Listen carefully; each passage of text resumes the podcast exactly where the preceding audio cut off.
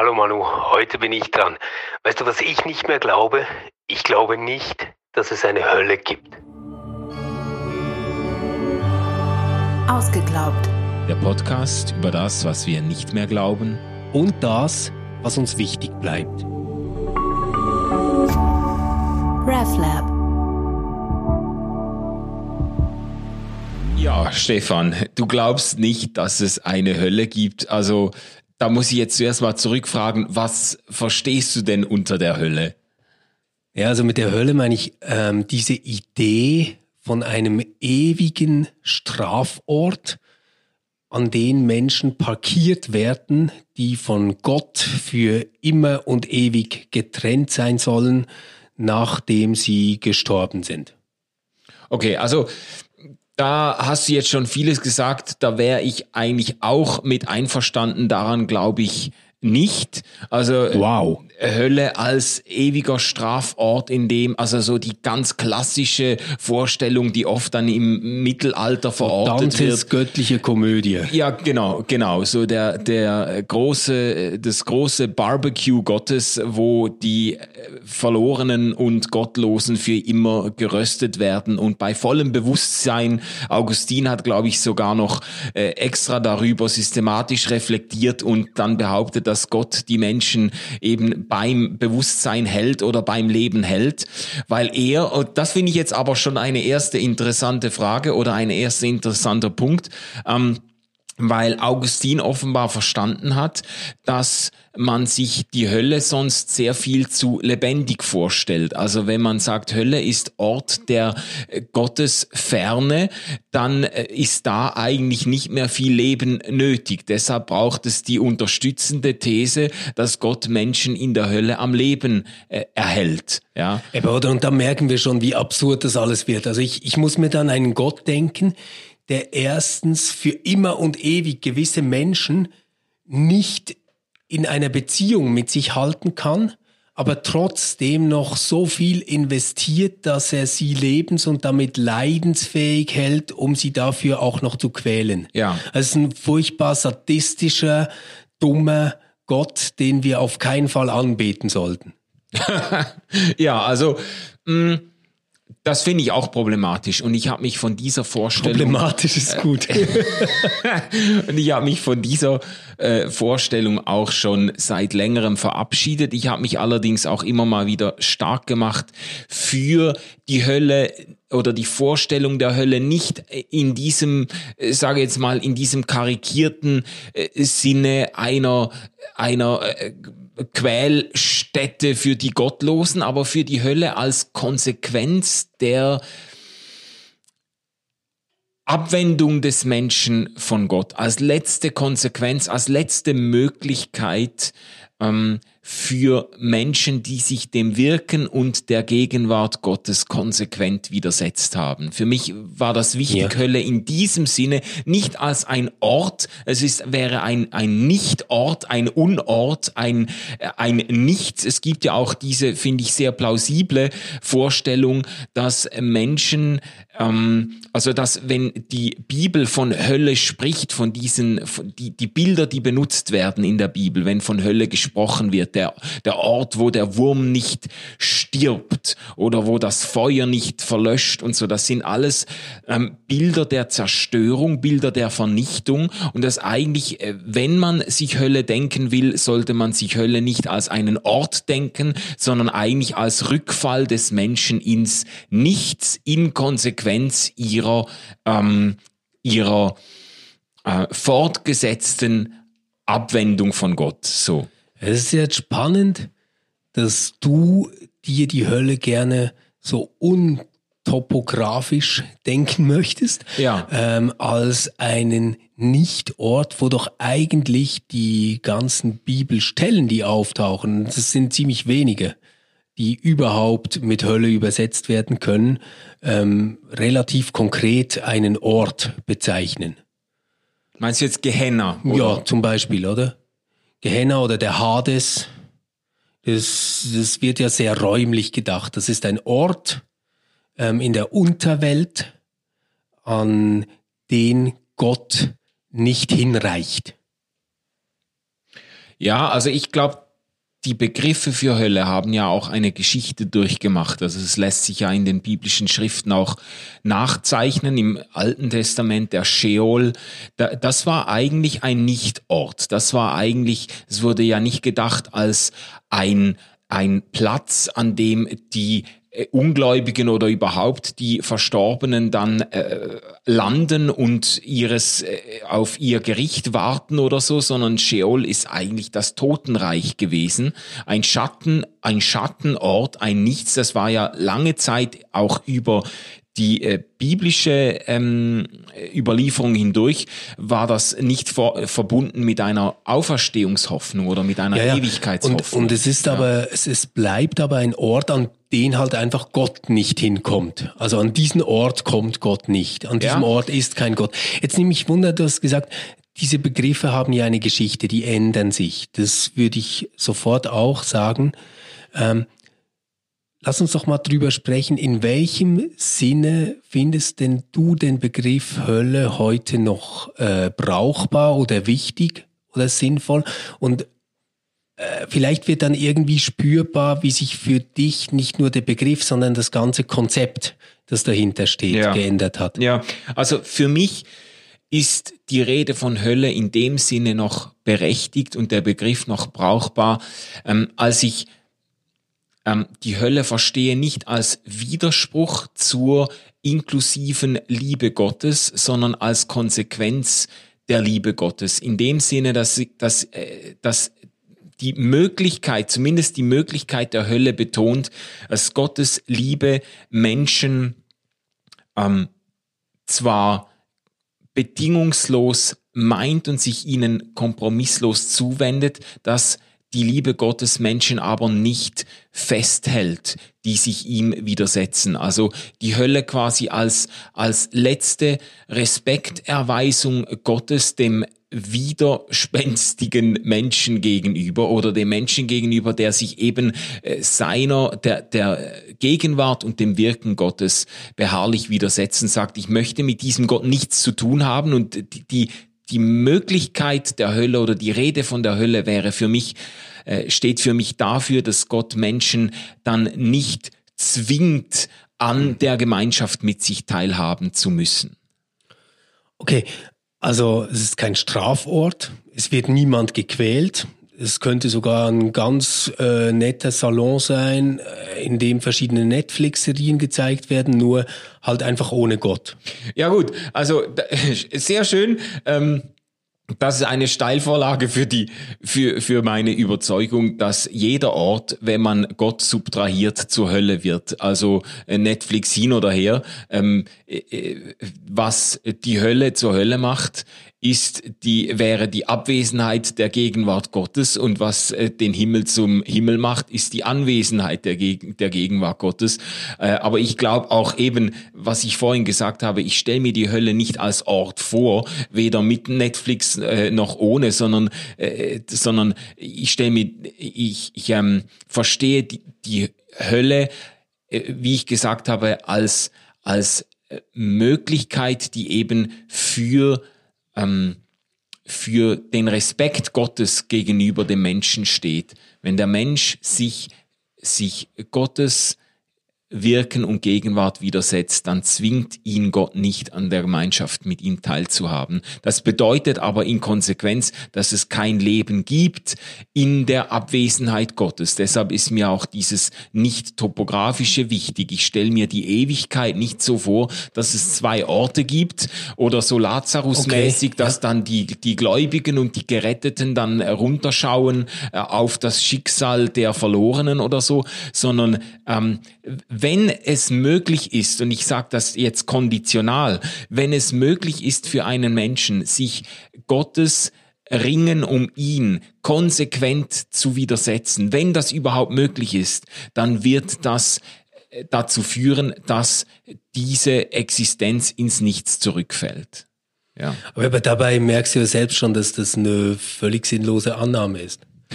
also, ich meine, sich zu denken, dass es Gott gibt, ähm, es aber gleichzeitig möglich ist, sich seinem Wirken in Ewigkeit nicht in Lebenszeit. Also das wäre ein ganz anderes Thema. Aber in Ewigkeit zu entziehen, äh, halte ich eigentlich für eine ganz sinnlose Annahme. Nein, also das glaube ich nicht, dass es sinnlos ist. Ich glaube, ich würde das jetzt äh, im, im Zuge oder in Anlehnung an Karl Rahner und andere würde ich sagen, ich fühle mich verpflichtet ähm, zur Hoffnung oder ich äh, hege die Hoffnung, dass die Hölle leer ist, ähm, aber ich äh, fühle mich auch verpflichtet zur ähm, Anerkennung der äh, der zumindest der theoretischen Möglichkeit, dass Menschen sich Gott äh, widersetzen. Und wir, äh, lass mich noch einen Gedanken einholen, der vorher zu, äh, vorhin zur Sprache kam, ähm, zum Thema äh, Hölle als Ort der Abwesenheit Gottes. Das ist ja interessant, dass im, äh, schon im Alten Testament das so wie aufgebrochen wird, äh, im Psalm 139 zum Beispiel, wenn dann plötzlich festgehalten wird, und wenn ich in den Sheol flüchtete, dann bist du doch da. Und das war, also wir lesen das so und denken, ja logisch, ist, ist, ist ja überall, aber das war schon recht revolutionär damals, dass man das, das äh, hochgehalten hat. Gottes Gegenwart reicht bis in den Sheol. Und das ist ja eigentlich eine Vorstellung, die sehr anschlussfähig ist für, für das, was die Kirche dann die Höllenfahrt Christi genannt hat. Genau, also, aber das ist, finde ich, ja auch immer einen wichtigen theologischen Grund, jetzt nebst dem Gottesbild und der ganzen unlösbaren, würde ich immer noch sagen, Problematik, die wir uns aufhalsen, wenn wir von der Hölle ausgehen, würde ich schon sagen, das Glaubensbekenntnis, das apostolische Glaubensbekenntnis, das bekennt, dass ähm, Jesus äh, Christus in die Hölle hinabgefahren ist, würde eigentlich schon in sich selbst zeigen, dass die Hölle dann nicht als gottloser Ort gedacht werden kann, was den Begriff dann wirklich äh, schwierig macht. Also du, du hast vorher auch gesagt, das, was du an Hölle festhalten würdest bis in die Gegenwart, wenn du drüber nachdenkst, ist, dass es ein gottloser Ort wäre, also der Ort, wo Gott nicht ist, wo Gott nicht hinreicht.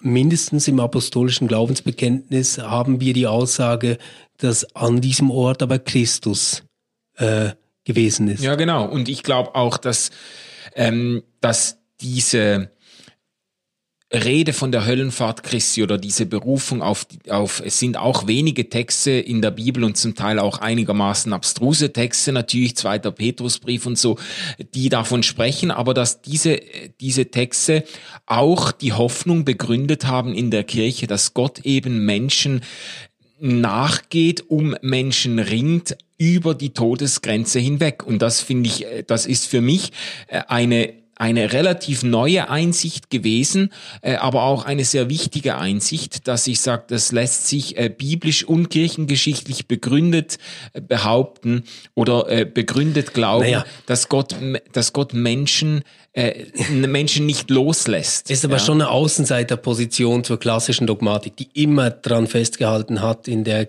Kirchengeschichte, ähm, dass es keine Rückkehrmöglichkeit gibt nach dem Tod. Also dass das Gericht unmittelbar nach dem Tod einsetzt. Das seit Papst Gregor war das in der Diskussion, wurde dann im äh, Mittelalter festgesetzt. Ich glaube 1100 irgendwas mit 70 war das, äh, wurde es äh, zur, zur allgemeinen Lehre erklärt, dass das Gericht direkt nach dem Tod einsetzt.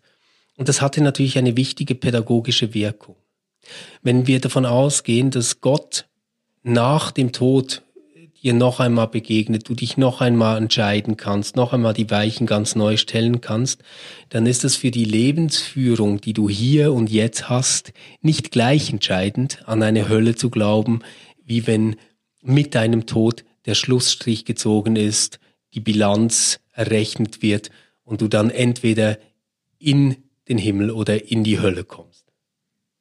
Ja, aber es ist, das ist jetzt auch ein bisschen eine, also würdest du das einfach pädagogisch erklären quasi? Was, was ist der? Ich bin ganz sicher, dass es eine pädagogische Absicht war, ja. Ja, okay, also die Absicht schon, aber es, es, es gibt ja auch sehr prominente Reden von Jesus selber über äh, Gehenna, über die Hölle, über ewige Strafe. Matthäus 24, klassisch dieses Gleichnis von den Schafen und Böcken, da wird dann sortiert und so. Und dann heißt es, die einen gehen ein zur ewigen äh, Glückseligkeit und die anderen zur ewigen Strafe. Ähm, das lässt sich jetzt eher vereinen. Also man muss, das muss ich vielleicht noch, noch sagen, einfach als so kleine biblisch-exegetische Anmerkung. Man muss das nicht verstehen in dem Sinne, äh, äh, wo wir beide sagen würden, so geht's nicht im, im Sinne von ewiger Bestrafung, ja, dass jetzt da, äh, dass jetzt da Menschen in Ewigkeit aktiv und bewusst bestraft werden, aber es, man kann es verstehen als eine Strafe, die ewige Konsequenzen hat. Und das könnte man eher in, ein, in Einklang bringen mit einer Sicht, die dem Menschen zugesteht, sich von Gott abzuwenden und in dieser Abwendung zu verharren, als mit einer Sicht, die jetzt die äh, Realität von äh, Hölle oder Gottesferne in welcher Weise auch immer grundsätzlich ablehnt. Ja gut, da, da, da glaube ich halt, da sehen wir jetzt schon auch ein Stück weit, das äh, Welt- und Gottesbild, das Jesus selbst gehabt hat in seiner Zeit, oder? Da war er auch ein Kind seiner Zeit. Also sogar wenn das, was in den Evangelien steht, jetzt eins zu eins das ist, was Jesus gesagt hat, dann würde ich sagen, na gut, ähm, das war halt sein Weltbild, das war seine Theologie, seine Kosmologie in der damaligen Zeit, die halte ich jetzt deswegen nicht unbedingt automatisch für richtig heute würde sagen, auch da haben wir dazugelernt. Zum Beispiel ein ganz großartiger Lernschritt, den wir dann leider wieder aufgegeben haben, äh, mindestens in der evangelisch reformierten Tradition, war ja diese Vorstellung des Fegefeuers. Ja. Das, das Fegefeuer war wahrscheinlich einer der großartigsten Modernisierungsschübe des Christentums, weil es zugleich die christliche Theologie, die christliche Hoffnung ähm, parallelisiert hat mit dem weltlichen Rechtssystem. Also es gibt eine Bestrafung, die Integration wieder möglich macht. Mhm. Das kann man jetzt übertragen auf das Fegefeuer. Du kommst zwar ins Fegefeuer, aber dadurch kannst du wieder integriert werden. Ja, du weißt, dass es schlussendlich gut ausgeht. Es könnte Ganz sehr genau. lange dauern, aber ja. es kommt gut. Jesus in seinem Weltbild verharrte noch in einem krassen Dualismus, die Guten ins Töpfchen, die Schlechten ins Kröpfchen. Ähm, das äh, wurde in der Kirchengeschichte verfeinert und verbessert, indem man diese Entscheidung eben nicht einfach links-rechts aufgelöst hat, sondern in einen Prozess überführt hat. Jetzt weiß ich, dass ganz viele über das Fegefeuer schrecklich denken und, und das auch verbinden mit Ablasshandel, der betrieben ja. wurde, etc. Das ist, ist mir alles bewusst. Kirchengeschichtlich auch in genau. Misskredit genau. geraten. Ja, und ja. du kannst alles pervertieren, aber die Grundidee damals oder, oder sagen wir mal aus der Perspektive einer gläubigen Christin zu der damaligen Zeit war das so, dass sie sich des Fegefeuers ziemlich sicher sein konnte. Also wenn sie nicht im Zustand der Seligkeit stirbt, das schaffst du sowieso nie, ähm, dann äh, kommst du ins Fegefeuer. Außer du bist nicht getauft oder du stirbst im Zustand der, der Todsünde. Todsünde. Ja. Naja, und im Zustand der Todsünde muss ja keiner sterben. Also ich kann dich jetzt umbringen und kann das dann beichten und es tut mir leid, dann bin ich schon nicht mehr im Zustand der Todsünde. Also da muss ich mich schon wirklich für anstrengen, dass mir das passiert. Ich bin ja ähm, auch nicht äh, Jude und ich bin auch nicht äh, Moslem, wenn ich diese christliche Predigt höre, in der Regel. Gell? Also wir, wir sprechen jetzt nur von der Mehrheit, nicht von der politischen Problematik, die das alles hat. Also kann ich eigentlich sicher sein, dass ich ins Fegefeuer komme. Und im Fegefeuer weiß ich, dass ich nicht in die Hölle hinabfalle sondern Fegefeuer ist eine Einbahnstraße. Das bedeutet, ich lande am Schluss im Himmel, in der Herrlichkeit Gottes, in der Seligkeit. So, und trotzdem, und das ist das Brillante an dieser Lehre, hat es eine ungeheim motivierende Kraft, mein Leben gut zu führen, ein guter Mensch zu sein, eine gute Christin zu sein, weil ich natürlich die Zeit im Fegefeuer dadurch verkürzen kann. ja gut. Also und, und, dann kam die Reformation, hat das alles über den Haufen geworfen, es einen Aberglauben genannt, ähm, als, als ob es im Glauben äh, klar richtige und falsche Dinge gäbe, hat das aufgelöst, ist in diesen alten Dualismus zurückgefallen zwischen Himmel und Hölle. Und was ist passiert? Wir haben irdische Höllen zuhauf eingerichtet. Man hat Hexen verfolgt, man hat ähm, die, die man nicht integrieren kann, sofort mit dem Teufel in Verbindung gebracht. Die Rede vom Teufel, von den Dämonen, von diesen ganzen äh, Gegenmächten gegen Gott wurde viel virulenter, als wir das im Mittelalter zuvor hatten. Und da sage ich dann, doch lieber mit Thomas von Aquin gehen, als bei Jesus stehen bleiben oder sogar in seine Zeit zurückfallen. ja gut, also ähm, jetzt äh, habe ich zwei Dinge auf der Zunge. Also das, das eine ist natürlich die Leichtfüßigkeit, mit der du dich hier über, ähm, äh, über Aussagen von äh, Jesus äußerst kritisch und das Gefühl hast, du kannst zu Recht einen, ein höheres, äh, äh, höhere Entwicklungsstufe beanspruchen oder so theologisch, dann würde ich gerne zurückfragen. Äh, also natürlich würde ich auch sagen, Jesus war Kind seiner Zeit und hat Vorstellungen, nicht nur äh, von mir aus ähm, äh, kosmologische, sondern auch theologische Vorstellungen seiner Zeit aufgenommen und verarbeitet und, äh, und gepflegt. Ähm, äh, aber eben, es würde mich schon interessieren, so ähm, wa was dir denn die Gewissheit gibt, dass oder worauf du dich berufst, wenn du sagst, äh, da haben wir uns weiterentwickelt. Was ist das Kriterium, mit dem du diese den, den Fortschritt feststellst? Ja, halt, halt nicht Jesus, oder, sondern ähm, das, worin Jesus Christus erkannt worden ist. Also wenn wir im christlichen Glauben sagen, dass Gott, wie wir ihn erkennen, kein anderer ist als der, der sich in Jesus Christus zu erkennen gegeben hat, ja. dann müsste das das Kriterium sein für eine theologische Entwicklung. Und da würde ich jetzt eben sagen, ist diese mittelalterliche Lehre vom Fegefeuer oder der heute weit verbreitete Glaube oder die heute weit verbreitete Hoffnung an eine Allerlösung, also an die Erlösung aller Menschen, ja. ein Fortschritt gegenüber dem Dualismus, ähm, den der Mensch Jesus in seiner damaligen Zeit gefangen in seinem damaligen Weltbild vertreten hat. Also nur damit wir uns richtig verstehen, ich setze mich nicht über Jesus Christus hinweg, mhm. sondern ähm, das, was ich finde, was ich der Kritik aussetzen muss, gerade durch historische Lernprozesse, ist diese Predigt des Propheten und Menschen Jesus von Nazareth, mhm. der fehlbar war, der sich auch geirrt hat und der Kind seiner Zeit war. Mhm.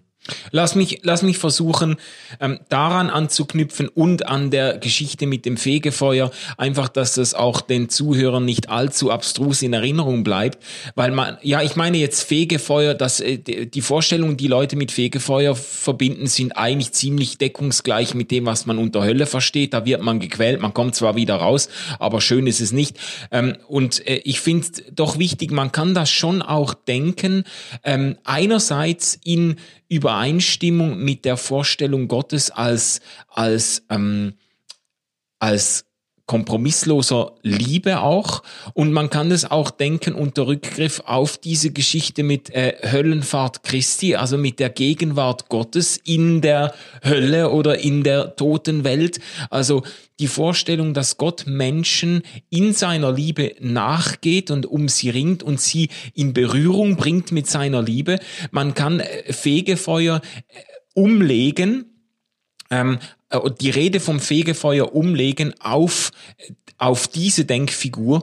Gott begegnet Menschen in seiner Liebe und das ist für, für unsere Zerbrochenheit und für unsere Widerborstigkeit ist das etwas, was man durchaus auch als schmerzhaft ähm, beschreiben kann. Also äh, man könnte das vergleichen mit, ich sage jetzt mal, ähm, äh, von mir aus ein, ein, ein Kind, das aufwächst äh, unter ganz missbräuchlichen und menschenverachtenden Umständen in einem Elternhaus oder wo auch immer, wo es keine Liebe, keine Annahme erfährt. Und dann wird es von mir aus mit zehn Jahren adoptiert von einer, von liebenden Eltern und hält es bei diesen Eltern fast nicht aus, weil, äh, weil die Liebe und Zuwendung, die es da erfahrt, erfährt, weil es quasi wie schmerzhaft ist für dieses Kind, das anzunehmen.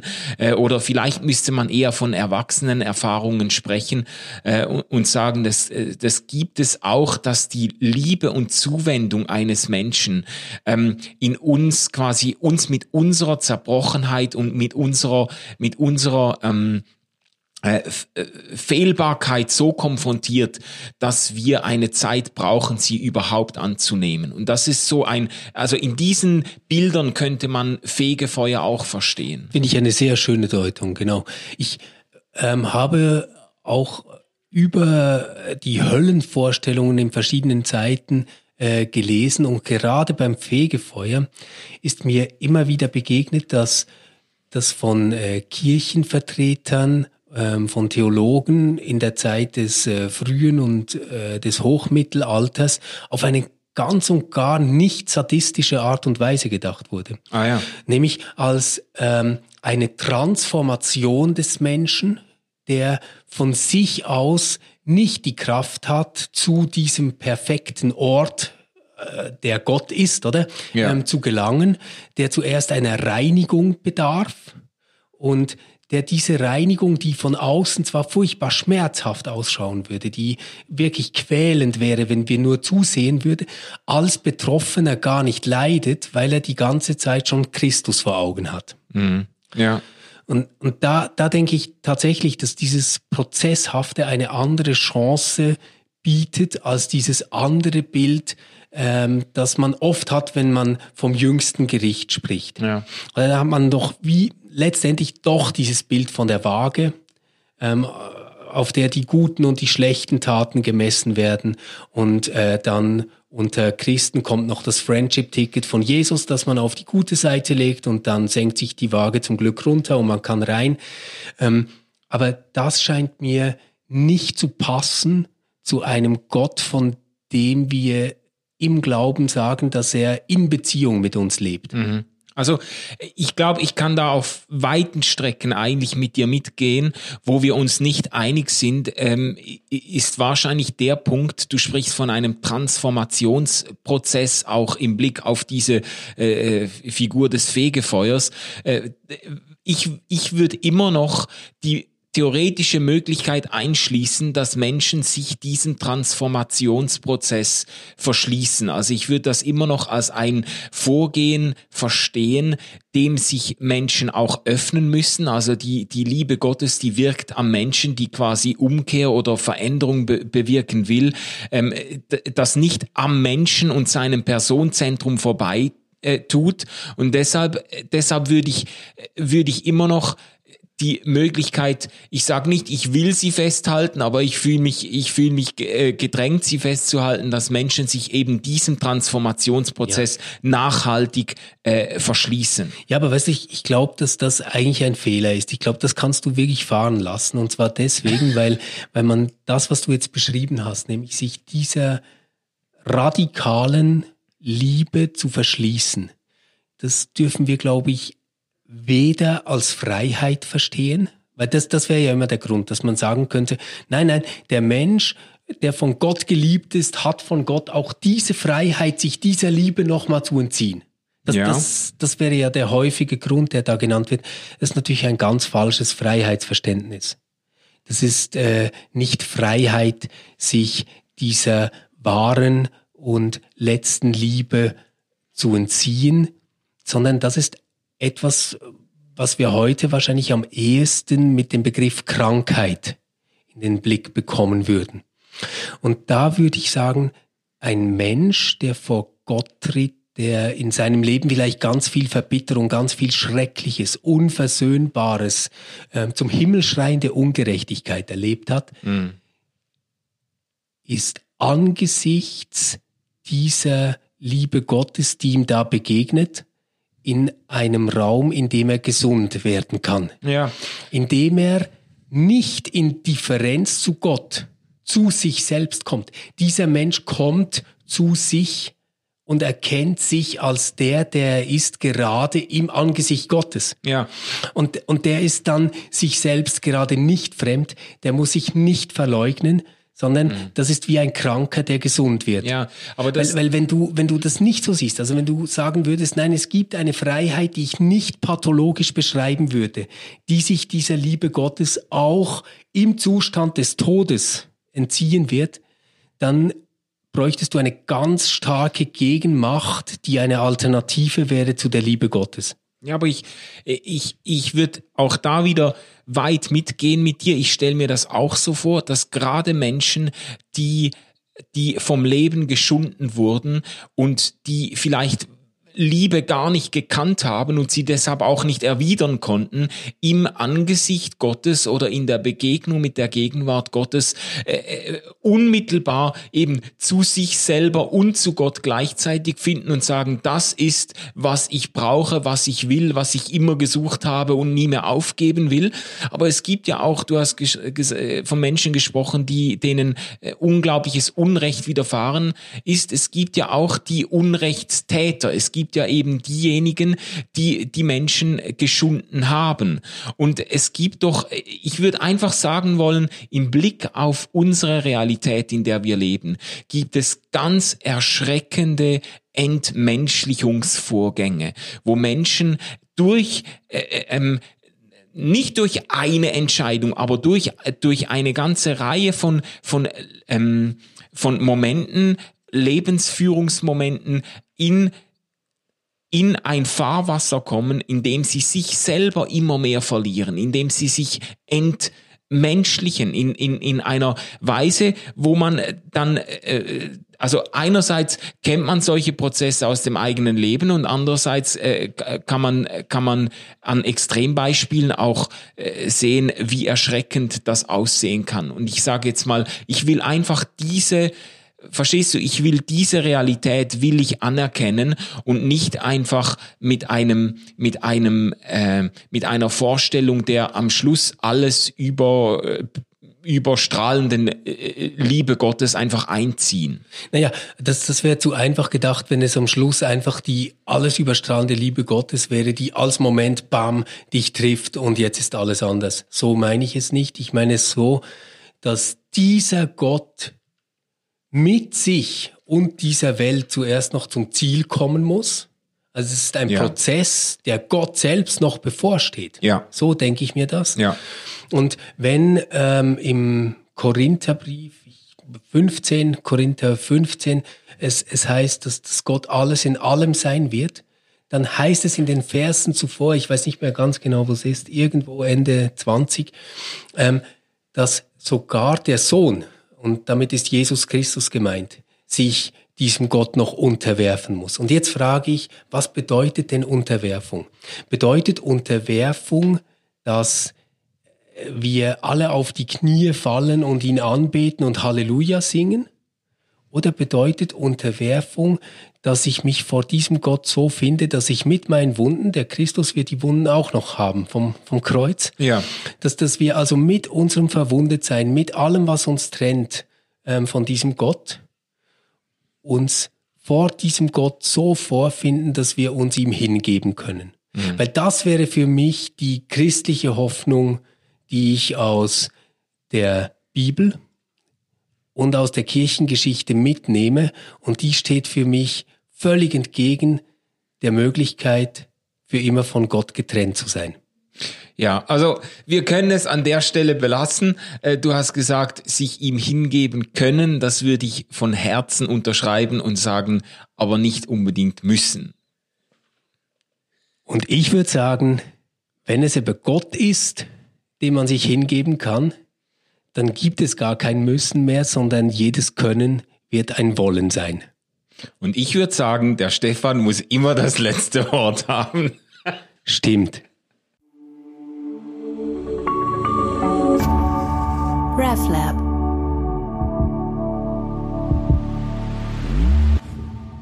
Hey, toll, dass du bis jetzt dabei geblieben bist.